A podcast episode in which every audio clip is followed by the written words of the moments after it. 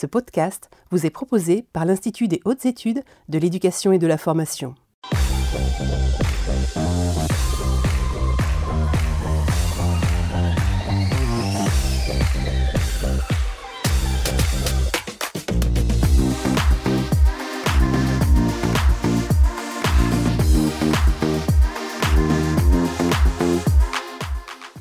Bonsoir à toutes et à tous, nous sommes le mardi 7 décembre 2021 et nous avons le plaisir de vous retrouver pour un nouveau numéro des mardis de l'IH2EF, ici donc en direct du studio de l'IH2EF. Ce nouveau numéro sera consacré à l'éducation à la santé et sera composé de trois parties. Une première relative aux enjeux de l'éducation à la santé, une seconde où il sera question de l'école promotrice de la santé et enfin une troisième partie euh, qui nous permettra de répondre à vos questions.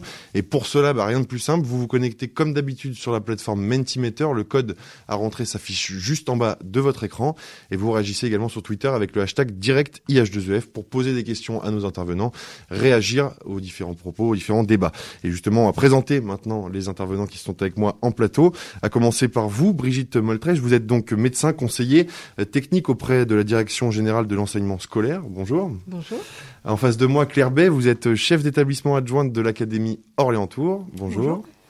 Et à ma gauche, Gilles Fardin, vous êtes doyen des inspecteurs de l'éducation nationale, pardon, du premier degré de l'Académie de Nantes. Bonjour. Bonjour. plutôt bonsoir si, si je dois dire, parce qu'il est quand même 17h. Et donc, on va passer une heure ensemble jusqu'à 18h pour répondre à différentes problématiques autour de justement l'éducation à la santé. Euh, à distance, nous avons également des intervenants, à commencer par Bertrand Pajot. Euh, vous êtes inspecteur général de l'éducation, du sport et de la recherche, habitué des mardis de l'H2EF. C'est pas votre euh, première fois ici. Euh, vous nous sur le point de vue de l'inspection générale sur l'éducation à la santé. Et nous aurons également deux témoins à distance euh, qui ont enregistré une capsule plus tôt dans la journée. Thomas Leroux, euh, sous-directeur de l'action éducative à la direction générale de l'enseignement scolaire, et euh, le docteur Isabelle Capel-Speck, médecin dans l'académie de Toulouse. Voilà, les présentations sont faites. Je vous propose tout de suite de passer à notre première partie consacrée donc aux enjeux de l'éducation à la santé. Et pour cela, je vais me tourner vers vous, Brigitte Moltrecht, avec une première question. Qu'est-ce que la santé publique, puis la promotion de la santé à l'école? Alors la, santé publique, ça veille à prévenir et à gérer les maladies. Vous le savez tous avec euh, la Covid actuellement, hein, c'est sûr. Euh, protéger la santé de la population de la manière la plus équitable possible par une limitation des risques. Mais elle est souvent injonctive et normative, notamment euh, quand on parle de, de comportement à adopter. La promotion de la santé, elle, par contre, a une approche positive de la santé et elle est au plus près des besoins de la personne. Elle va plus loin en donnant aux individus et aux groupes le pouvoir de développer leur santé tout au long de leur vie. Elle leur donne une capacité à agir. C'est donc une approche systémique de la promotion de la santé euh, qui agit sur plusieurs axes. Alors, le, le, premier axe, c'est euh, le renforcement et l'implication des familles, des jeunes et des personnels. C'est la coéducation, c'est l'empowerment, la confiance, la participation. Ça, c'est très important et c'est à faire euh, dès le début. Le deuxième axe, c'est euh, développer les aptitudes individuelles. ces axes sont, ont été définis par la charte d'Ottawa il y a quelques années déjà. Donc développer les aptitudes individuelles, ben, c'est ça finalement l'éducation à la santé. Après une analyse des besoins, on va développer ces aptitudes, mais ça peut aussi concerner l'environnement, la citoyenneté, la sexualité, l'esprit critique, etc. Et avec un travail sur les compétences psychosociales. On y reviendra tout à l'heure. Le troisième axe, c'est créer des milieux favorables. C'est la protection. Les environnements physiques, l'architecture, euh, l'air, euh, le bruit, euh, l'hygiène, le confort, la sécurité, etc. Et puis bien sûr les environnements relationnels, le bien-être, le climat scolaire, bienveillant, bien traitant, pensé et mis en œuvre. Ça veut dire vraiment mis en œuvre, ça veut dire les actes, c'est-à-dire qu'il ne suffit pas de dire, il faut faire. Pourquoi? Ben Parce que les adolescents, eux, ils suivent plus facilement les actes des adultes que leurs paroles. Le quatrième axe, c'est réorienter les services. Donc, ça veut dire de l'intersectorialité, des partenariats, prendre en compte les besoins particuliers, euh, prioriser la prévention plutôt que d'arriver à des situations dégradées, et prendre en compte, bien sûr, les inégalités sociales et de santé. Le cinquième et dernier axe, c'est développer des politiques publiques saines. Ça veut dire penser santé dans toutes les politiques. C'est ça. c'est l'école promotrice de santé, le dispositif dont on va parler un peu plus tard. Ça veut dire que dans le moindre conseil d'administration, dans le, CESC, e dans le règlement intérieur, dans les mesures qu'on définit, on va penser aux répercussions sur la santé. Et puis on va s'occuper bien sûr de, formation des personnels, de recherche. Alors, si on devait définir euh, justement cette notion d'éducation à la santé, est-ce que vous pouvez nous la définir, peut-être en vous appuyant sur la définition de l'OMS Donc, euh, tout ensemble d'activités d'information et d'éducation qui incite les gens à vouloir être en bonne santé, à savoir comment y parvenir, à faire ce qu'ils peuvent individuellement et collectivement pour conserver la santé, recourir à une aide en cas de besoin. Donc, elle concerne tout le monde. Tout le monde est acteur de cela, mmh. hein, bien sûr, même s'il y a des experts. Euh, tout le monde est acteur. Alors justement, on va parler de la convergence des acteurs. Comment euh, les acteurs académiques concourent à la promotion de la santé? Alors on l'a dit, tout le monde est acteur, c'est ça? Donc en fait, déjà à chaque niveau, hein, l'école promotrice de santé, elle doit être portée conjointement euh, par le niveau national, par le niveau académique, départemental, mais aussi dans chaque école, dans chaque établissement du second degré aussi. Le, comité d'éducation à la santé et à la citoyenneté, souvent, actuellement, dépend des moyens dont il, dispose et réagit à des préoccupations euh, des personnes, des personnes, euh, quelles qu'elles soient, des adultes qui sont là. Mais en fait, donc, ça veut dire qu'elles s'organisent souvent à partir des ressources disponibles et non pas à partir des besoins réels. C'est pour ça qu'il nous faut faire des diagnostics locaux avant d'agir. Même avec des priorités nationales, hein, qui sont importantes, bien sûr, le contexte permet une appropriation de meilleure qualité différente. C'est important, cette contextualisation. Il faut donc arrêter de faire des actions sans diagnostic préalable, car euh, de toute façon, on n'est pas efficace dans ce cas-là. Et puis, ce qu'on peut dire en complément, c'est que l'implication des acteurs, elle doit être euh, euh, de plusieurs natures. Ça ne concerne pas seulement les professionnels de santé. Bien sûr, les infirmiers de l'éducation nationale sont des personnels fondamentaux pour faire l'éducation à la santé. Mais ils ne sont pas les seuls à devoir la faire. Les enseignants aussi doivent se mobiliser. Bien sûr, on peut faire aussi appel à des partenaires extérieurs.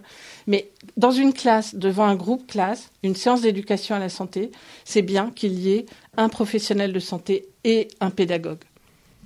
Merci beaucoup pour cette introduction de la thématique. Alors il y a une notion aussi à introduire euh, pour compléter cette introduction, ce serait euh, éventuellement celle des compétences psychosociales. Est-ce que vous souhaitez en parler ou je m'adresse tout de suite à Gilles Fardin je, je m'adresse à Gilles Fardin dans ce cas sur, sur cette notion de, de compétence psychosociale. Est-ce que vous pouvez nous, nous la définir et nous expliquer ce qu'il ce en est? Bien sûr. Donc les compétences psychosociales hein, sont, sont la capacité d'une personne à répondre avec euh, efficacité aux exigences et aux épreuves de la, vie quotidienne.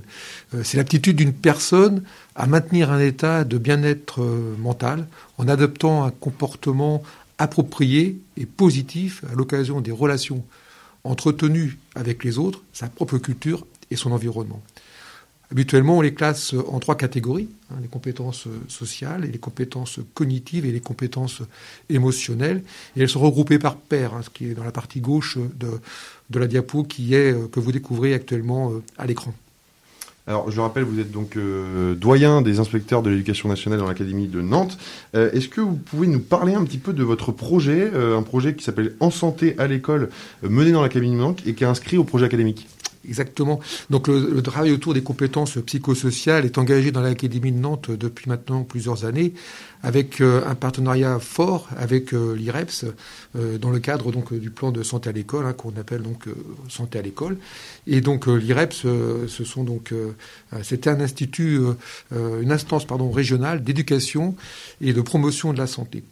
Alors, en ce qui concerne les compétences psychosociales, dans l'Académie de Nantes, euh, qui euh, euh, comporte un projet académique construit autour de quatre ambitions hein, réussir, réussite, insertion, solidarité et coopération. Et eh bien, dans, l'ambition insertion, il y a un axe construire pour chacun sa place dans, la société, un axe qui fait référence précisément au climat scolaire et plus précisément au, au CPS. Il est, il est ainsi mentionné de poursuivre le déploiement de la formation aux compétences psychosociales en fin d'école élémentaire et au début du collège, et de conforter la formation euh, des formateurs. Donc, partant de là, donc, nous avons construit un plan pluriannuel de formation qui a été mis en œuvre et qui, afin de constituer un groupe de, formateurs. Ce groupe de, formateurs donc est de, manière à être apte à pouvoir, dans un second temps, assurer des formations sur les CPS auprès des enseignants. Alors, bon, euh, c'est un plan pluriannuel, donc euh, on a, c'est un, groupe qui a évolué, il y a eu des mutations, il y a eu des, personnes qui se sont réorientées, mais bon, aujourd'hui, on dispose d'une vingtaine de personnes dans l'académie, réparties sur les cinq départements de l'académie, qui sont susceptibles de pouvoir intervenir sur des formations CPS. Et c'est donc euh, aujourd'hui, ce travail se concrétise désormais par un plan de formation à destination des enseignants du second degré, euh, notamment euh, en collège. Hein. donc euh, nous avons avec l'IREPS préparé une maquette pour une formation de deux jours, et puis l'IREPS est également disponible pour pouvoir accompagner les enseignants dans, cette, première expérience de, formateur. Donc les appels à candidature ont été effectués. Aujourd'hui, on dispose à, peu près de 18 stages qui se compose en gros de, de, 15 à 20 personnes, des stages de deux jours, qui, euh, qui, euh, qui vont permettre euh, aussi de regrouper deux ou trois collèges à chaque fois, donc ce qui, ce qui veut dire qu'on a à peu près entre 40 et 45 collèges l'académie qui vont être, qui vont être concernés. Le travail aussi, on l'a envisagé, nous, à, plusieurs étapes, hein. c'est-à-dire qu'on a le, le, principe qui est retenu, c'est de former dans chaque établissement une, une équipe hein, qui, qui va pouvoir donc donc euh, euh suffisante pour pouvoir rayonner dans, l'établissement. Et puis, euh, c'est perçu comme une première étape, puisque dans un second temps, on peut envisager des formations de proximité qui vont permettre euh, de former l'ensemble d'une équipe d'un collège. Voilà. Et donc, on pourra, en fonction du bilan, prolonger ça l'année prochaine. Mmh. Et de manière générale, quels sont les objectifs de cette démarche? Alors les objectifs, ils sont faits compte, on, a trois objectifs hein, qui, sont, visés euh, donc, et qui participent à, assurer un climat scolaire euh, sécurisant, serein et de confiance qui vont favoriser les apprentissages et donc, in fine, la réussite de tous les élèves. Donc, euh, en premier lieu, il s'agit de, construire une culture commune au sein d'une équipe pédagogique. Voilà, donc euh, vraiment de travailler autour de, cette, idée donc d'un travail d'équipe. Et donc, euh, dans un second temps, on, veut aussi travailler, travailler enfin, dans, dans une deuxième direction, sur la relation entre enseignants et élèves, pour outiller les enseignants pour qu'ils puissent développer et appliquer au quotidien les CPS dans leur pratique. Et puis, on a également une troisième dimension qui est visée, c'est la relation entre les élèves, c'est permettre aux élèves de, maîtriser et d'appliquer les compétences psychosociales dans leur, euh, dans leur mode euh, relationnel. Bon, le mieux dans tout ça, c'est de toujours avoir des exemples concrets. Est-ce que vous en avez pour nous expliquer comment on travaille euh, sur les CPS, notamment au sein d'une classe? Voilà. au sein d'une classe, ce sont donc les modalités de travail qui, sont retenues par l'enseignant vont plus ou moins favoriser le travail hein, euh, et le développement des compétences psychosociales. Euh, bah, ainsi, les travaux en groupe, par exemple, hein, qui sont des, conditions de travail qui vont permettre de travailler vraiment les compétences psychosociales sur la question de la prise de parole, sur la question de l'écoute et de la tolérance. Et donc, euh, Également, le temps des mises en commun sont, sont aussi des moments très porteurs, puisque la, posture de l'enseignant, là, pour le coup, est essentielle. Hein. C'est-à-dire que euh, comment l'enseignant va veiller au respect de, de, la personne, couper court aux moqueries, reformuler, encourager. Mais euh, les compétences psychosociales ne doivent pas simplement s'arrêter au niveau de la classe. C'est aussi dans la cour ou dans les temps de, transfert entre la cour et la, classe que les compétences peuvent. Euh, on peut avoir un temps de vigilance de la part des enseignants et puis également donc euh, dans la manière dont on va assurer la surveillance dans la, cour de récréation et surtout comment des incidents qui auront pu être survenus au, niveau de, ces temps collectifs vont pouvoir être repris après lorsqu'ils vont être en classe. Mmh. Alors, avant de, passer à la deuxième partie sur l'école promotrice de santé, on va discuter euh, dans quelques instants des critères de, bonne pratique avec Brigitte Moltrecht. Euh, je vous rappelle toutefois que vous pouvez poser vous aussi vos questions à nos intervenants en vous rendant sur la plateforme Mentimeter. Vous saisissez pour cela le code qui va s'afficher en bas de votre écran et vous réagissez également sur Twitter euh, avec le hashtag direct IH2EF. Nous répondrons à vos questions dans la troisième partie de cette émission. Brigitte Moltrecht, justement, dans la continuité de ce que vient de nous dire Gilles Fardin et pour faire la transition avec notre deuxième partie, euh, parlons justement des critères de, de bonne pratique de l'éducation à la santé. Et je crois que là-dessus, vous pouvez vous appuyer sur l'argumentaire de l'UNIRES.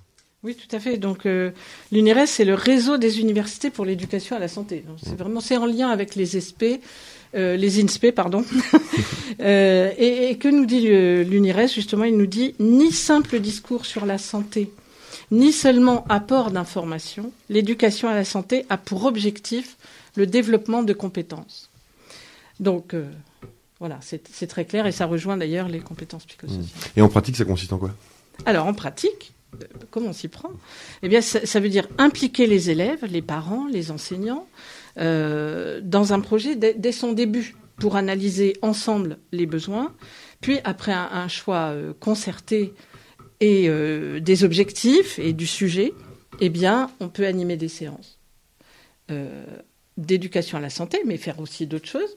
Et dans les séances d'éducation à la santé, ça veut dire qu'on va faire émerger les représentations des élèves, c'est-à-dire on part pas d'un discours plaqué.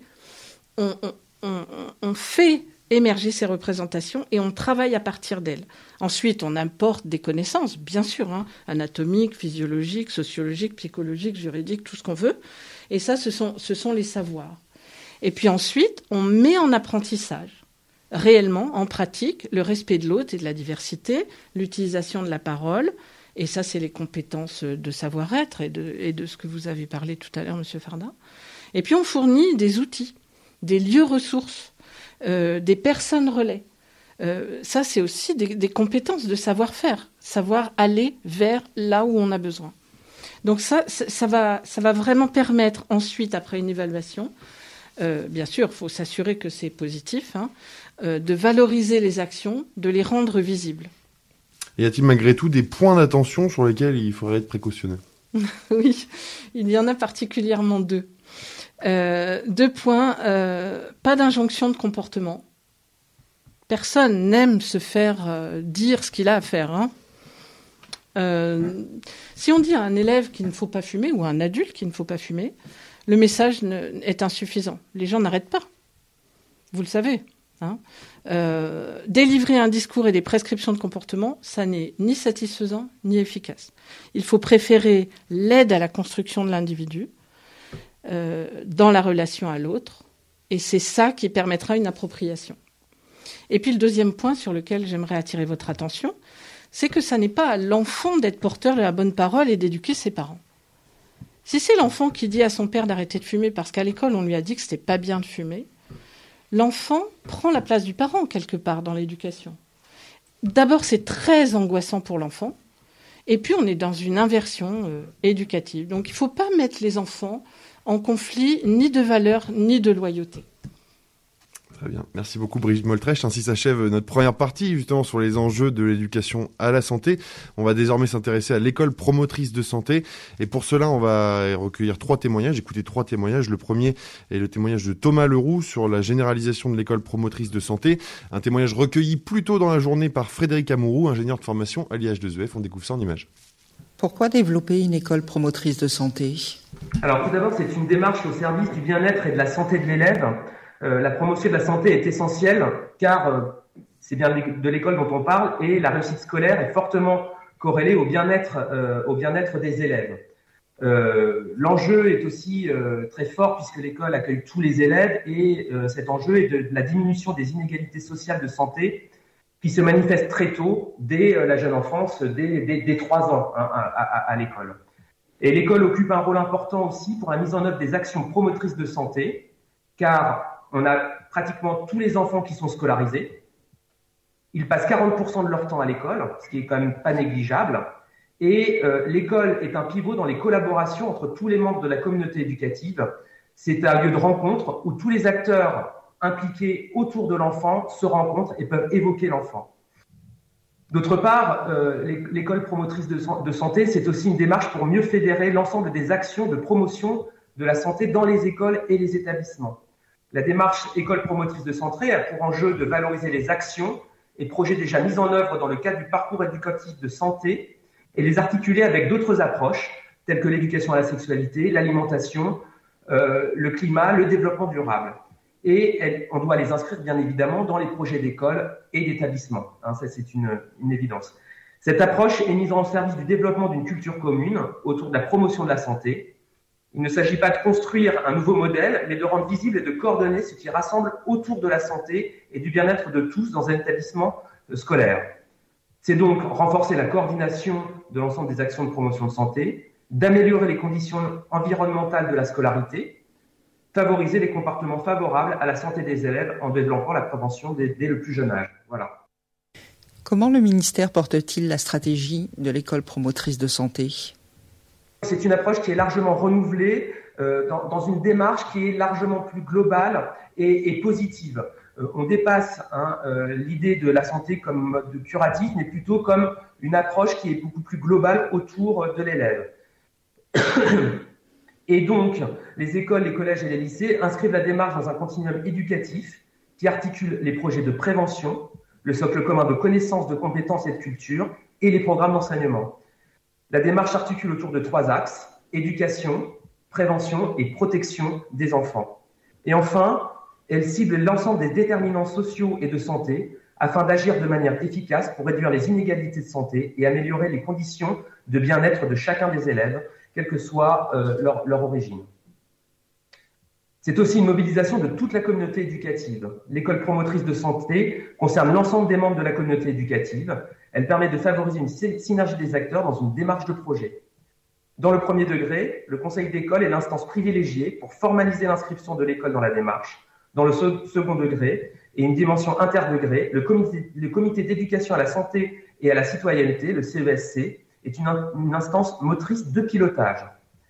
Enfin, les comités départementaux et académiques d'éducation à la santé et à la citoyenneté sont chargés d'accompagner la mise en œuvre de l'école promotrice de santé en l'articulant notamment avec les axes du projet régional de santé en lien avec l'ARS et en réunissant les partenaires de l'école en matière de promotion de la santé. Enfin, pour favoriser l'implication de tous et accompagner les acteurs de l'école promotrice de santé, chaque recteur d'académie désigne une équipe pluricatégorielle académique de pilotage afin de promouvoir l'école promotrice de santé. Pouvez-vous nous parler du label et du santé? Alors, dans le cadre de la généralisation de l'école promotrice de santé, il est proposé aux établissements de labelliser la démarche sous l'appellation et du santé. Cette labellisation a trois objectifs. Mettre en valeur les projets déjà existants en les appuyant sur une politique d'établissement, développer les partenariats, notamment avec les acteurs territoriaux, valoriser l'ensemble des actions conduites par tous les personnels et partenaires. La labellisation est une démarche facultative et volontaire. Chaque étape peut donner lieu à l'obtention d'un niveau de labellisation. Son intérêt réside dans le fait de structurer l'action de manière transversale et systémique, de mobiliser les équipes autour d'un projet fédérateur et d'inscrire l'école promotrice de santé dans une, dans une durée qui résiste aux mutations et aux changements. Comme vous, comme vous pouvez le constater, le ministère est très attaché au développement de cette politique qu'il porte par le biais de Vademecum qui sont à la disposition de tous, par le biais de plans nationaux de formation qui sont déclinés dans chacune des académies, mais aussi par l'animation de réseaux de référents qui permettent de structurer l'action sur l'ensemble du territoire national. Merci beaucoup euh, Thomas Leroux pour ce témoignage recueilli, je rappelle, cet après-midi par Frédéric Amourou, ingénieur de formation à l'IH2EF. Alors nous allons passer à un nouveau témoignage, cette fois-ci en plateau. Euh, nous avons le plaisir d'accueillir Claire Bay, vous êtes principale adjointe dans l'Académie d'Orléans-Tours et vous allez nous parler euh, des actions de promotion de la santé que vous avez mis en place au sein de votre établissement. Oui, tout à fait, bonsoir. Dans le collège où je travaille en Indre-et-Loire, nous pensons avant tout que c'est la qualité du climat scolaire qui est facteur de protection. Et lorsque je suis arrivée il y a quatre ans, j'ai identifié que la majorité des incidents euh, relevaient de la violence verbale, psychologique et sociale, avec beaucoup de moqueries qui pouvaient aller jusqu'à du harcèlement. Donc, euh, suite à cet état des lieux objectivé par des indicateurs, en fait, je me suis appuyée sur l'instance du CESC, e qui est en train d'évoluer vers le CESCE, e, pour mettre en œuvre euh, un certain nombre d'actions. Je vais vous en présenter quatre par la suite. Et l'idée, dans la foulée, ça a été aussi d'élargir ce qu'on a fait au niveau du territoire, puisqu'on a mis en place un CESC e interdegré qui va de la maternelle jusqu'au lycée. Et puis nous sommes engagés dans la démarche d'école promotrice de santé depuis trois ans maintenant, et nous visons pour cette année l'obtention du label et du santé.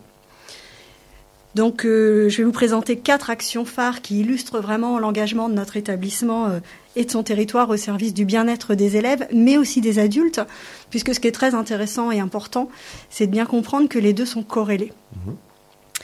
Donc, la première action, c'est un groupe de parole à destination des élèves de 6e et de 5e pour leur apprendre à mieux gérer leurs émotions et à améliorer leurs relations interpersonnelles. C'est un groupe qui est sur la base du volontariat, qui est hebdomadaire et donc euh, euh, donc les élèves sont volontaires, mais nous avons aussi une commission de prévention et de suivi euh, avec l'infirmière, l'assistante sociale, la psychologue de l'éducation nationale, où nous pouvons repérer des élèves et les orienter, les accompagner pour essayer ce fameux groupe de parole.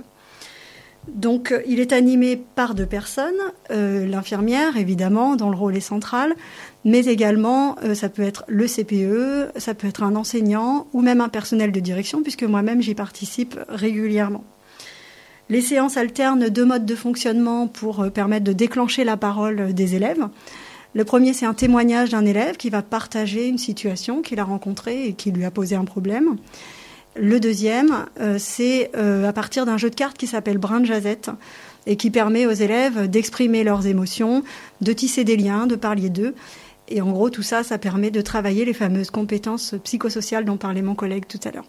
Alors vous venez de nous présenter la première de vos quatre actions. La seconde, elle concerne les élèves de quatrième et troisième cette fois-ci. Tout à fait. C'est un groupe que nous avons appelé le groupe Enquête de confiance, puisqu'il s'agit d'apprendre aux élèves à prendre de l'assurance et à trouver leur place dans le groupe. C'est également un groupe euh, hebdomadaire qui est animé par les mêmes personnes que le groupe de parole et qui s'appuie cette fois sur des petits jeux de théâtre d'improvisation. Ce qui fait qu'il y a de temps en temps une comédienne qui va s'adjoindre euh, au groupe d'animateurs.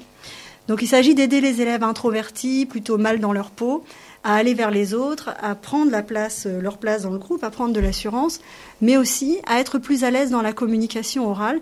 Et ça, c'est doublement intéressant, évidemment, dans l'optique de l'oral, euh, de l'épreuve orale du DNB ou du grand oral du baccalauréat. Alors au-delà de ces deux rendez-vous euh, hebdomadaires, il y a des actions plus ponctuelles, comme cette troisième action avec la semaine thématique Prends soin de toi en effet, que nous avons mis en place pour la première fois l'année dernière. Et en fait, euh, elle a été déployée sur le territoire de la maternelle et c'est en train d'arriver euh, normalement cette année jusqu'au lycée. Elle a pris sa source dans le constat de mal-être grandissant dans le contexte Covid, hein, puisqu'on a observé au sein de notre établissement un nombre d'élèves croissants qui étaient en refus scolaire anxieux, un nombre de passages à l'infirmerie pour des angoisses qui étaient croissants également, ainsi que le nombre d'hospitalisations de nos élèves en, pédopsychiatrie. Donc le concept, c'est de proposer toute une série d'ateliers euh, toute la semaine sur la pause méridienne, sur la thématique du bien-être. Donc tous les jours, on a pris une organisation qui en fait est celle d'un forum avec des stands un peu partout dans l'établissement et les adultes et les élèves déambulent et participent à un certain nombre d'ateliers de leur choix. Et on a quand même une quinzaine de partenaires qui ont répondu présents cette année enfin l'année dernière. Et donc on espère bien pouvoir renouveler cette année. Une belle réussite donc. Et donc cette quatrième action. Alors la quatrième action, c'est plus euh, une réflexion globale hein, sur plusieurs domaines. En effet. Donc nous avons engagé une réflexion globale sur des domaines que nous avons, qui sont cités comme leviers dans le programme ABMA, le programme Aller bien pour mieux apprendre. Donc euh, il s'agit notamment de réflexion autour de l'espace et du temps. Donc concernant les espaces, nous avons réaménagé euh, les intérieurs en, installant par exemple des fauteuils dans le hall, un piano, des tables de ping-pong dans la cour, des bancs, etc. Nous avons aussi euh, instauré trois salles de permanence différentes pour répondre aux différents besoins des élèves dans la journée. Une salle pour un travail individuel et silencieux, une salle pour du travail de groupe où les élèves peuvent parler, se déplacer, et puis une salle carrément de détente avec des jeux. Nous avons également euh, travaillé à revoir la circulation dans l'établissement, ce qui a permis d'apporter plus de calme, de limiter les bousculades. Et puis enfin, nous avons entamé une réflexion sur le temps avec un allongement des temps de récréation et puis également l'instauration du fameux quart d'heure de lecture quotidien. alors, quelles, euh, conclusions et quelles perspectives résultent de ces différentes actions? En tout cas, déjà, ce que je peux vous dire, c'est que ces différentes actions, elles sont euh, très appréciées de nos élèves. On a quand même 20% de nos élèves qui participent régulièrement, soit au groupe de parole, soit au groupe enquête de confiance. Et puis, concernant la semaine Prends soin de toi, on a 80% des élèves qui y ont participé, alors que c'était sur la base du volontariat, donc c'est intéressant. Et on avait un taux de satisfaction d'environ 90%. Donc cette démarche euh, d'école promotrice de santé, nous, elle s'envisage au niveau de l'établissement de manière holistique. Hein, elle est présente dans la contractualisation sous forme de fil rouge.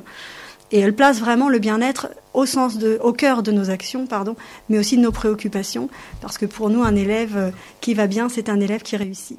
Bon, on ne contredira pas sur ce point en tout cas. Merci beaucoup Claire B euh, pour ce témoignage. On va passer à notre troisième témoignage, mais avant cela, je vous rappelle que vous pouvez poser vos questions à nos intervenants et réagir euh, aux différents débats que nous avons aujourd'hui. Euh, pour cela, vous vous rendez sur la plateforme Mentimeter, vous rentrez le code qui s'affiche en bas de votre écran et vous, allez sur Twitter également avec le hashtag direct IH2EF. E notre troisième témoignage vous est proposé par le docteur Isabelle Capelspeck, qui est donc un médecin de l'Académie de Toulouse sur la mise en place de cafés des parents dans des établissements REP+. Un témoignage recueilli encore une fois par Frédéric Amourou, ingénieur de formation à l'IH2EF. Vous le découvrez en images. Quelles actions d'éducation à la santé avez-vous eu l'occasion de mettre en place sur votre secteur d'exercice? Alors en arrivant dans ce secteur de zone prioritaire, de REP+, je me suis rapprochée des équipes qui sont des équipes euh, très dynamiques qui travaillent beaucoup sur l'éducation à la santé, sur le, la coéducation. Donc je me suis rapprochée de ces projets-là pour y participer. Je me suis mis à leur disposition. Donc en fait, il y avait déjà beaucoup de travail déjà engagé. Donc c'est par ce biais-là que dans leur projet, a été intégré, il était déjà le café des parents, mais un café des parents avec le médecin de l'éducation nationale. Comment se passe concrètement la mise en place de café des parents dans un établissement? Moi, c'était donc en école élémentaire et en école maternelle. Euh, c'est souvent un travail qui est intégré, qui est déjà défini dans le projet d'école ou dans le projet du centre de loisirs associé à l'école ou conjointement les deux dans le projet d'école. Et ça se met en place par d'abord une réunion avec les enseignants, les équipes et les parents qui définissent leurs besoins. C'est un stade où moi je n'interviens pas. Donc il y a à la fois des demandes des parents sur des sujets dont ils voudraient discuter et puis après, il peut y avoir des suggestions de l'équipe enseignante ou de l'équipe du centre de loisirs pour intégrer des problématiques ou des sujets qui leur paraissent à eux intéressants. Et c'est de cette discussion commune que naît le, on va dire, le programme du café des parents. Et donc, c'est alors pratiquement parlant, ça veut dire que l'école ou le centre de loisirs ou les deux font une invitation ouverte à tout le monde par voie d'affichage le plus souvent. Et c'est à 9h du matin, on dépose l'enfant à l'école et on rentre dans une salle dédiée à ce café des parents, une salle de réunion de l'école où se trouve le café, quelques viennoiseries, etc., pour faire un endroit convivial. Et ce café des parents a lieu de 9h à 10h30 avec les parents volontaires qui souhaitent participer. Quels effets les cafés des parents ont-ils produits au sein de l'établissement?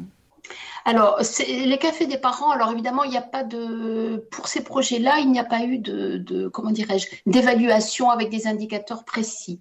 Donc, c'est plutôt euh, des indications et des ressentis d'ambiance.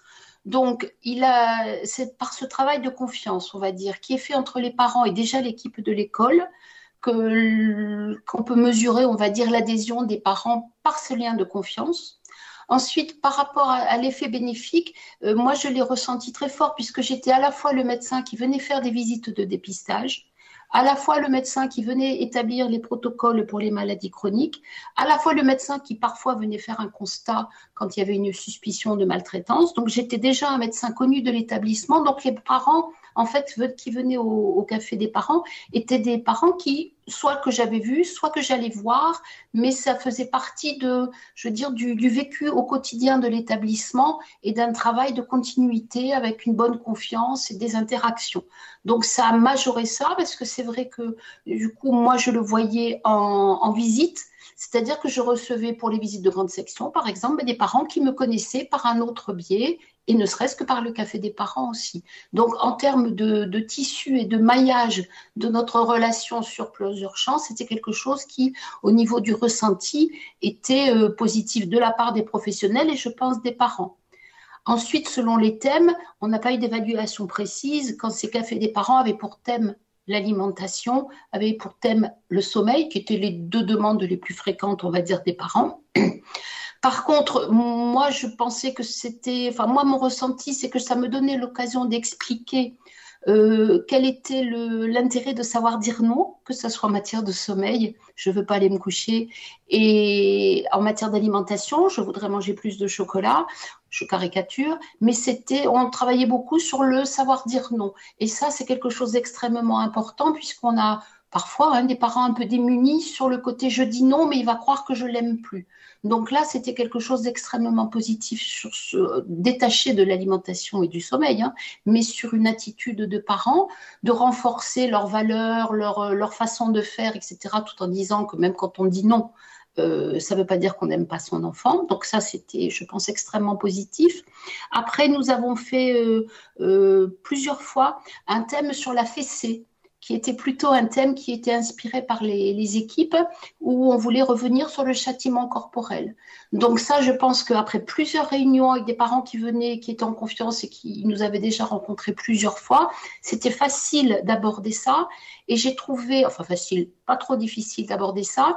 Et j'ai trouvé ça extrêmement intéressant parce que les parents se répondaient et se questionnaient entre eux sur le mode de faire. C'est-à-dire, c'était, j'étais là pour recadrer ou répondre à un moment ou à un autre, mais il y avait beaucoup d'interactions entre les parents sur moi je fais comme ça, ah ben ça j'y avais pas pensé, et je pense que ça c'était aussi pour le se sentir moins seul comme un, comme un parent devant l'éducation de ses enfants c'était extrêmement important de voir que les autres parents avaient le même type de difficultés et, et, et, chacun avait sa manière de faire et on pouvait en discuter sans culpabiliser, sans juger. Donc ça, c'était sur la fessée, ça avait été assez net et assez, je trouve, positif. On a fait aussi euh, sur le langage des ateliers des, cafés des parents. Alors là, c'était dans, une école en particulier où après toutes les visites de grande section qui ont pour objectif hein, de, déceler d'éventuelles difficultés qui pourraient survenir et gêner l'apprentissage de la lecture, à la fin de ces visites où donc là j'avais vu tous les enfants, on a eu un café des parents avec une orthophoniste du quartier où on a expliqué l'intérêt du langage oral, l'intérêt de bien parler, d'avoir envie de parler, envie de s'exprimer. Et ça avait été également très riche en termes de qu'est-ce qu'on attend de l'école, qu'est-ce qu'on attend des parents, et accessoirement, mais l'orthophoniste l'avait très bien géré, qu'est-ce qu'on peut attendre parfois de l'orthophoniste pour, compléter? Et là, ça avait été cette année-là, je me rappelle, parce qu'il y a eu une fois où ça avait été bien organisé, tout avait bien roulé dans ce sens-là, où les maîtresses et les enseignantes du cours préparatoire avaient noté que les parents qui étaient présents avaient entendu ce discours sur le langage, le langage oral qui permet à un moment d'accéder aussi au langage écrit, et ça avait été assez porteur aussi comme démarche. Eh bien, merci beaucoup Isabelle Capelspec pour ce nouveau témoignage euh, sur l'école promotrice de santé. Et nous allons donc euh, bah, clôturer cette euh, deuxième partie avec Bertrand Pajot. Bertrand Pajot, vous êtes inspecteur général de l'éducation, du sport et de la recherche. Alors, je le disais, vous êtes un habitué de, des mardis de l'IH2EF. et vous allez nous donner un petit peu le point de vue de l'inspection générale justement sur l'éducation à la santé. Oui, bonsoir de nouveau à toutes et à tous. Euh, l'éducation à la santé, pour nous, c'est important. Je dis nous à la fois pour l'inspection générale, parce que comme déjà l'ont souligné tous les interlocuteurs précédents, c'est vrai que la, formation d'un élève euh, ne peut passer que s'il est effectivement bien à la fois physiquement et psychologiquement dans l'ensemble scolaire. Mais c'est vrai qu'on le suit plus particulièrement dans mon groupe euh, disciplinaire des sciences et technologies du vivant de la santé de la Terre, où on suit par ailleurs tout le corpus de formation en termes de santé, euh, que ce soit dans les programmes de collège, lycée, généraux, technologiques ou professionnels, suivant les formations que l'on suit. Et puis c'est un travail aussi qui s'inscrit dans la longueur avec le partenariat notamment avec la DGESCO depuis plusieurs années, sur la réflexion aussi sur tous les dispositifs d'éducation à la santé qui, ont été euh, construits de manière euh, concertée et réfléchie, bien évidemment. Alors, l'école promotrice de santé, pour citer euh, d'autres éléments que, que, les exemples déjà probants qu'ont cité les intervenants précédents, c'est aussi un avantage en termes de, éducatif, puisque la pandémie actuelle le montre, on a besoin de gagner un petit peu dans l'éducation globale des individus, leur santé, voire même santé tout au long de leur vie, parce qu'à un moment ou à un autre, cela se traduit aussi en capacité de réfléchir à des moments où, effectivement, euh, des réflexions, euh, y compris critiques, sur leur propre décision de santé est importante, et j'y reviendrai un petit peu tout à l'heure. Et puis le concept d'école promotrice de santé, pardon, c'est un concept aussi qui a un aspect euh, holistique, globalisant. Euh, le terme n'est pas du tout négatif, c'est-à-dire qu'il est globalisant à plusieurs titres, et je vais y revenir dans, quelques instants. D'abord parce que euh, il est perçu dans une logique qu'on appelle une seule santé, One Health en anglo-saxon, hein, qui fait que la santé ne peut pas simplement se vivre sur l'individu proprement dit, et pas seulement en curatif par exemple, mais notamment en, préventif, en tenant compte aussi de la santé de tout le reste euh, du monde vivant notamment, c'est-à-dire des animaux par exemple de compagnie, ce qui sont extrêmement importants pour beaucoup de nos élèves, mais aussi de l'écosystème ou de l'environnement avec qui ils sont en interaction. Et ça, c'est une nouvelle vision de la santé publique extrêmement intéressante et qui est défendue avec raison par l'OMS, la FAO, mais les grands aussi les organismes de, de décision français comme Santé publique France, le ministère de la Santé bien sûr, euh, euh et, ou, euh, ou, d'autres organismes de recherche comme l'INSERM, le CNRS. Et ça, c'est un point important parce que ça permet aussi de montrer à leurs élèves que, le, l'éducation à la santé, c'est quelque chose qui doit éventuellement prendre en compte plusieurs points de vue différents pour en faire un tout. Et Madame la principale citait le, le, le Conseil d'éducation à la santé et la, citoyenneté qui va bientôt devenir CSE avec environnement en plus. Et cette vision euh, environnementale aussi sera un plus pour parler aussi de santé. Et c'est-à-dire d'avoir finalement une vision euh, de, l'individu jusqu'à l'écosystème global qui sera extrêmement intéressant.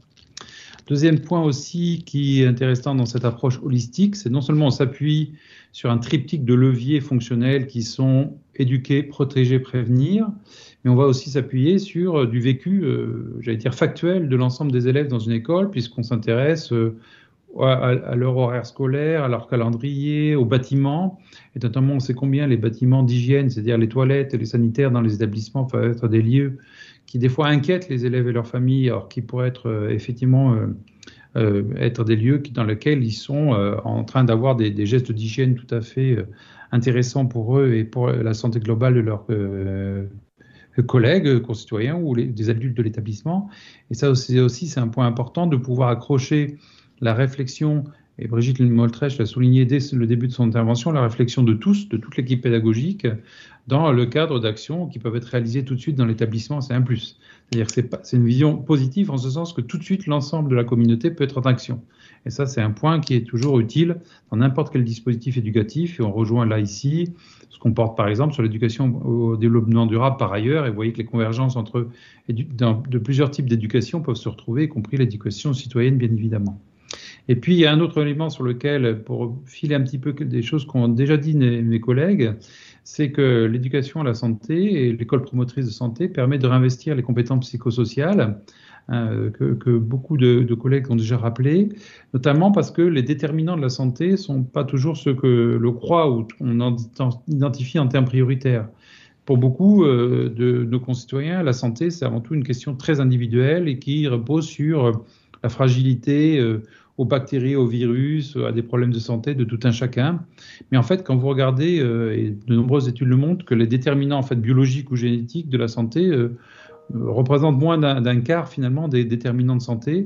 Après, il y a des choses beaucoup plus importantes en fait, que sont l'environnement euh, physico-chimique, les éléments, l'accès aux soins, des éléments sociaux, mais c'est effectivement les éléments sociaux et le comportement individuel qui sont les déterminants majeurs. Et tout ceci, ben, il faut mettre les élèves en position euh, d'avoir une capacité d'analyse de ceci, hein, c'est-à-dire en s'appuyant sur un travail sur la prise de conscience des enjeux de santé, de travailler sur la compréhension euh, de, des, des apports respectifs des uns et des autres domaines que, que j'ai cités, sur les enjeux et les solutions que l'on peut apporter, ben ça, c'est des éléments qui permettent de travailler aussi l'esprit critique. On, on voit avec la pandémie qui serait très très utile parce que ce n'est pas seulement avoir une argumentation purement scientifique qui suffit à construire une rationalité de comportement de santé. Donc il faut avoir aussi cette approche holistique qui permet avec les élèves de les amener sur ben, finalement une prise de conscience des déterminants de leur santé et qui les accompagnera tout au long de leur vie, qui leur facilitera aussi leur vie. Merci beaucoup euh, Bertrand Pajot pour cette euh, intervention qui vient clôturer ce dernier témoignage du coup qui vient clôturer notre deuxième partie sur l'école promotrice de santé. On va pouvoir donc poursuivre avec notre troisième et dernière partie consacrée aux questions du public. Alors je vous rappelle bien entendu que tous les épisodes des mardis de l'IH2EF et celui-ci y compris euh, sont disponibles en replay sur le site de l'IH2EF et sur la plateforme YouTube. Je vais vous inviter une dernière fois à poser vos questions à nos intervenants en vous rendant sur la plateforme Mentimeter. Vous rentrez le code qui s'affiche juste en bas de votre écran et vous n'oubliez pas de réagir également sur Twitter avec le hashtag direct IH2EF, comme pour chaque émission. Bien, alors quelques questions du public sont arrivées entre temps. Je vais vous les poser. Il y en a une pour chacun d'entre vous. Euh, Gilles Fardin, une première question. Euh, quels acteurs solliciter pour se former et former les élèves au CPS le, partenaire qui, est le plus, euh, le plus à même de venir nous appuyer le développement des, des compétences psychosociales et la formation des, des personnels de l'éducation nationale, c'est bien évidemment l'IREPS. Un l'IREPS qui peut intervenir de différentes façons. Hein. Euh, J'ai envie de dire que son cœur de métier, c'est d'intervenir euh, sous forme d'atelier euh, dans les classes, euh, en co-intervention avec les enseignants, pour qu'ensuite les enseignants, dans un second temps, puissent eux-mêmes euh, mettre en œuvre de, dans leur classe. Euh, ils interviennent aussi, euh, et c'est là-dessus que nous, nous les avons surtout sollicités dans l'Académie Nantes sur la formation de formateurs. Là, ils possèdent un savoir-faire qui est, euh, qui est euh, vraiment remarquable. Alors les IREPS sont plus ou moins développés sur les régions, mais généralement, elles sont quand même plutôt, euh, plutôt bien développées. Et puis, une fois qu'on a formé ces, ces, par les par l'IREPS ces, formateurs. Après, on peut euh, aussi, dans chaque département ou dans les circonscriptions, avoir à proximité des, ressources, des ressources humaines qui ensuite ben, peuvent, elles-mêmes euh, euh, faire la promotion des, compétences psychosociales dans les établissements. Et puis, nous avons également, l'IREP peut intervenir aussi euh, en, tant que euh, tutorat hein, pour pouvoir accompagner les formateurs dans leur action de formation. Très bien, merci. Alors on va rester justement sur cette question des acteurs à solliciter, mais cette fois-ci on va s'intéresser à ceux à solliciter pour mettre en place des actions de promotion de la santé à l'école. Euh, du coup, je vous pose la question à vous, Claire. Écoutez, je pense que déjà ce qui est essentiel de dire, c'est que la démarche d'école promotrice de santé, elle doit vraiment s'impulser au niveau du pilotage de l'établissement. Et en ce sens, le rôle des personnels de direction, il est prépondérant malgré tout, euh, bien entendu, on, ne fait rien seul et on va travailler avec euh, avec euh, tous les acteurs de l'établissement, l'infirmière évidemment ou l'infirmier qui ont un rôle qui sont très précieux et qui ont aussi un rôle très important, mais tous les personnels de l'établissement doivent et peuvent être impliqués pour faire de la santé au sens vraiment de la santé globale, hein, définie par l'OMS, on en parlait tout à l'heure, un état de bien-être physique, mental et social, il faut que ce soit une priorité. Très bien. Une nouvelle question du public, cette fois-ci pour vous, Brigitte Moltrecht. Euh, comment initier l'éducation à la santé à l'école? Alors, bah, il faut tout simplement commencer par créer un groupe de travail. Euh, dans ce groupe de travail, on va déposer ses, propres a priori pour éviter qu'ils influencent les, choix. Et puis ensuite, on va partager un diagnostic. Et puis, on va également euh, rappeler d'emblée que l'élève est un être en construction euh, en développement. Et cet être en développement, euh, il, ne faut pas lui asséner euh, tout un tas de, choses horribles qui pourraient lui arriver. il est plus intéressant de, lui apprendre à construire sa santé. Donc, de, rappeler ces bases-là dans le groupe de travail. Et ensuite, on, fait ce diagnostic partagé. À partir du diagnostic, on fixe des objectifs qui sont pertinents. Et puis, on aura derrière qui découleront des actions efficaces et éthiques. Je reste avec vous avec une nouvelle question euh, du public. À nouveau, comment répond-on à une sollicitation d'une association qui veut intervenir dans l'établissement sur le domaine de l'addictologie, par exemple? Eh ben, c'est ce que je disais un peu tout à l'heure. Hein. C'est-à-dire qu'on a des sollicitations, des ressources, et on est tenté de, euh, de les utiliser comme ça parce qu'elles sont disponibles et qu'on n'a pas forcément euh, beaucoup d'autres ressources. Ce qui est intéressant, c'est de les intégrer dans, dans le groupe de travail, pourquoi pas, et dans tous les cas de, préparer les interventions avec eux en, euh, intégrant euh, leurs propositions euh, dans l'ensemble de ce qui se fait dans l'établissement ou l'école pour que ce soit cohérent pour les élèves. Qu'on évite une espèce de saupoudrage d'actions juxtaposées qui n'auraient pas de cohérence pour l'élève. C'est vraiment ça, les intégrer dans la démarche. Et puis, euh, voilà, en général, bien sûr, on va, on va utiliser leurs compétences, mais euh, en cohérence avec le reste. Mmh. Claire euh, de, enfin, on a vu votre expérience et la mise en place des actions que vous avez pu mettre dans votre école, dans votre établissement, qui n'est pas une école d'ailleurs. Comment associer l'ensemble de l'équipe éducative sur une action d'éducation à la santé? Eh bien, je pense que je vais reprendre peut-être un petit peu ce que vient de nous dire le docteur Moltrecht, mais je crois que euh, effectivement, comme je le disais, l'essentiel c'est de, de, travailler collectivement, c'est-à-dire qu'il faut que ce soit un sujet dont on s'empare au niveau de l'établissement. Je pense que le, alors, moi, j'ai effectivement, on a travaillé beaucoup en, comme point de départ avec l'instance du CESC, mais effectivement, tout le monde n'est pas présent dans le CESC, et donc le fait de créer un groupe de travail, ça me semble tout à fait pertinent. C'est comme ça qu'on travaille, et ensuite on va mettre en cohérence effectivement ces actions sous la forme de parcours éducatifs de santé, mais pas seulement, puisque finalement tous les parcours euh, euh, contiennent des compétences psychosociales dont nous parlions tout à l'heure. Je pense que ça, ça peut être important et vraiment de ramener aussi ce travail-là dans les classes. Je le redis, je me répète peut-être, mais c'est important. Voilà, c'est pas juste, et pas parce qu'on parle de santé qu'il s'agit juste de l'affaire des médecins ou des infirmiers. C'est l'affaire de tout le monde et notamment dans les classes. Je rappelle que ces compétences psychosociales, on les retrouve dans le socle commun. Mmh. Nouvelle question pour vous, Brigitte, à nouveau. Comment euh, puis-je mettre en place une action sur l'alimentation dans mon établissement? Eh bien, vous avez un, un fantastique qui vient d'être euh, diffusé par la DGESCO qui vous aidera beaucoup euh, sur l'alimentation. C'est une priorité et là encore, vous voyez que c'est la santé positive. On ne dit pas les risques d'obésité ou d'autres choses. On dit l'alimentation, le goût. On va éduquer à ça. On va accompagner l'enfant dans son développement. Donc, pour la mettre en place, eh bien, franchement, je vous recommande de, lire ce, ce qui vous aidera. Euh, et puis, euh, dans tous les cas, parce que c'est pareil, si on plaque une action alimentation euh, des nouveaux comme ça, à partir de rien, sans avoir fait de diagnostic, euh, les gens vont se demander d'où ça sort. Ça fait très injonction nationale. Si on l'intègre à un diagnostic qui a été fait et qu'on s'aperçoit qu'effectivement, bah, peut-être qu'il y a besoin de, de, faire des actions sur l'alimentation, euh, eh bien, euh, on va, on va le, le, mettre en cohérence avec les autres actions, faire le lien avec les élèves. Euh, pourquoi pas organiser régulièrement des, des séances pour, pour les groupes et puis reprendre ça aussi en classe parce que c'est important. Mmh. Et, et, et, le décliner à la cantine. C'est-à-dire qu'il ne faut pas juste apprendre euh, effectivement les, bons réflexes pour l'alimentation ou, euh, euh, des réflexions, il faut aussi le mettre en œuvre dans la restauration scolaire le midi. Le premier endroit finalement où bah oui. le plus concerné. Euh, merci beaucoup Brigitte Moltrecht pour cette réponse à, à, cette question qui nous venait du public. Vous avez été très nombreux à réagir et je vous invite d'ailleurs à continuer à le faire euh, après même la diffusion de cette émission avec le replay. Euh, vous pouvez toujours vous rendre sur la plateforme Mentimeter avec le code qui s'affiche à votre écran et vous pouvez surtout réagir sur Twitter, partager ce direct, le replay que vous retrouvez sur le site de l'IH2EF ou sur la page YouTube. On va s'arrêter là pour les questions ce soir.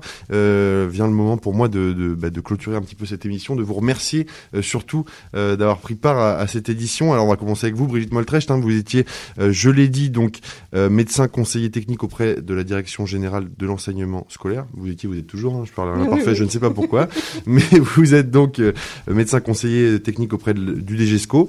Claire B, vous êtes chef d'établissement adjointe de l'Académie d'Orléans-Tours. Merci d'avoir été avec nous ce soir. Merci. Gilles Fardin, vous êtes doyen des inspecteurs d'éducation nationale du premier degré de l'Académie de Nantes. Merci d'avoir été avec nous. Je remercie également à distance Bertrand Pajot, inspecteur général de l'éducation, du sport et de la recherche. Merci Monsieur Pajot. On se retrouvera certainement pour une prochaine édition. Euh, et je remercie également les deux intervenants qui étaient à distance avec nous. Thomas Leroux, sous-directeur de l'action éducative à DGESCO, et euh, le docteur Isabelle Capel-Speck, médecin dans l'Académie de Toulouse. Euh, avant de découvrir la capsule euh, sélection de ressources qui vous est proposée comme chaque mardi par Sylvain Paul, je vous propose une petite conclusion. Euh, Brigitte Moltrecht, qu'est-ce qu'on peut dire pour conclure cette émission? Eh bien, en, en synthèse, je dirais que la santé et le bien-être favorise la réussite scolaire. Monsieur Pajot l'a dit tout à l'heure. B l'a dit aussi. Mais la réussite scolaire favorise également une bonne santé. C'est prouvé, les études nous le montrent, il n'y a aucun doute là-dessus. Donc, la santé, bien sûr, ça ne se résume pas à une absence de maladie, on le sait maintenant.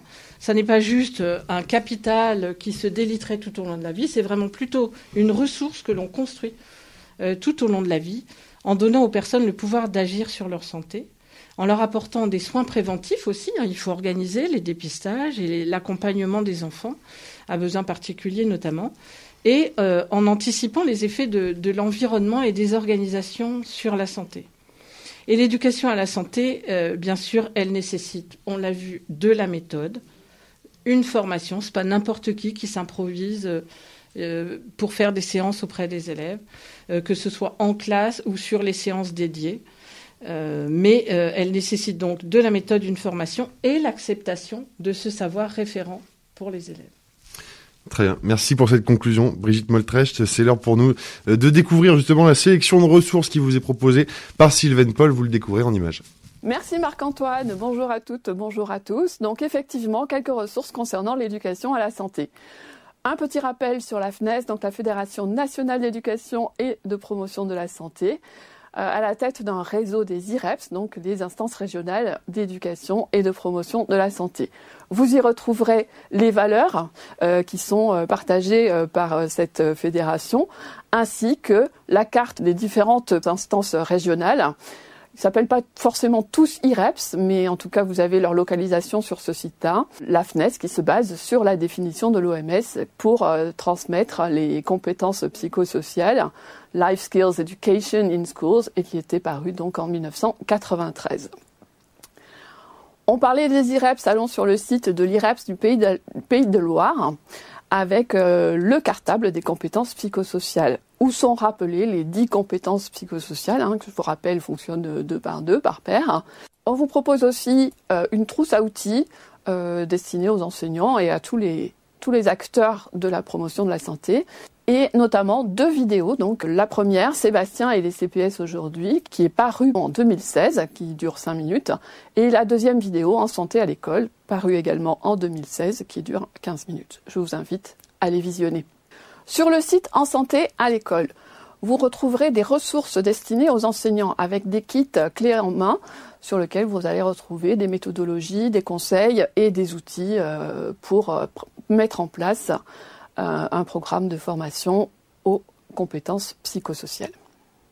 Bien sûr, le Vademecum de l'école promotrice de la santé, où sont déclinés les enjeux, les objectifs et les leviers de la promotion de santé, des conseils et des recommandations destinés au cadre de l'éducation nationale sur le pilotage de cette euh, promotion de santé, ainsi que les différentes instances et les partenaires associés et des recommandations pour mettre en place une démarche progressive, continue et durable. Bien sûr, accompagnée de ressources et de fiches outils.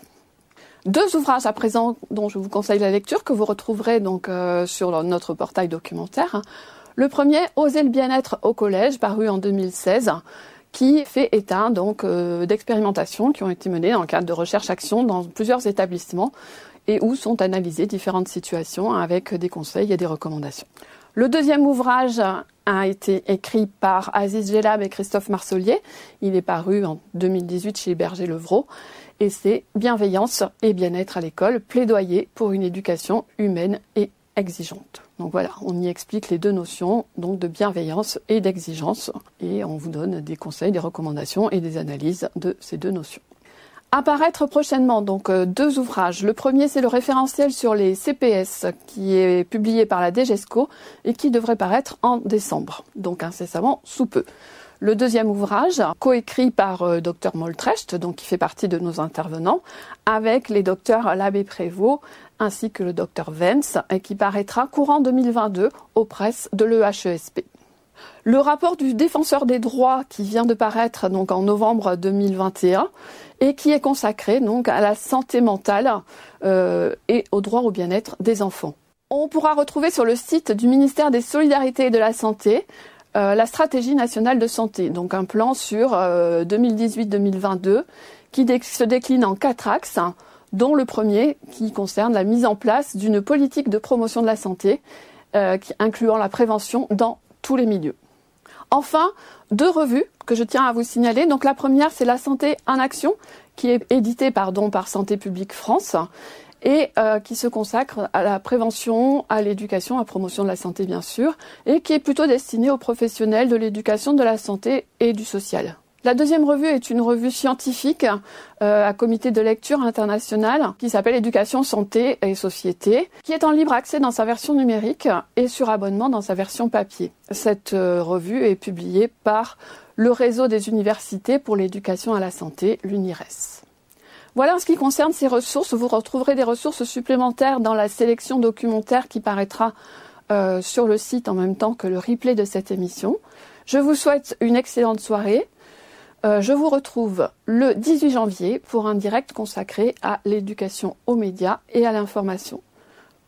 Marc-Antoine, je vous rends la parole en studio. À très bientôt. Eh bien, merci beaucoup Sylvaine pour euh, cette sélection de ressources toujours passionnante. Merci à l'ensemble de nos intervenants du jour. Merci aux équipes qui ont contribué à la conception de cette émission. Comme le disait Sylvaine, prochain rendez-vous le 18 janvier avec une thématique consacrée à l'éducation, aux médias et à l'information. Euh, il ne me reste plus que vous souhaiter une de bonnes fêtes de fin d'année. Profitez de ces fêtes de fin d'année pour regarder le replay de cette émission, le partager sur Twitter et on se retrouve l'année prochaine. Belle soirée à tous.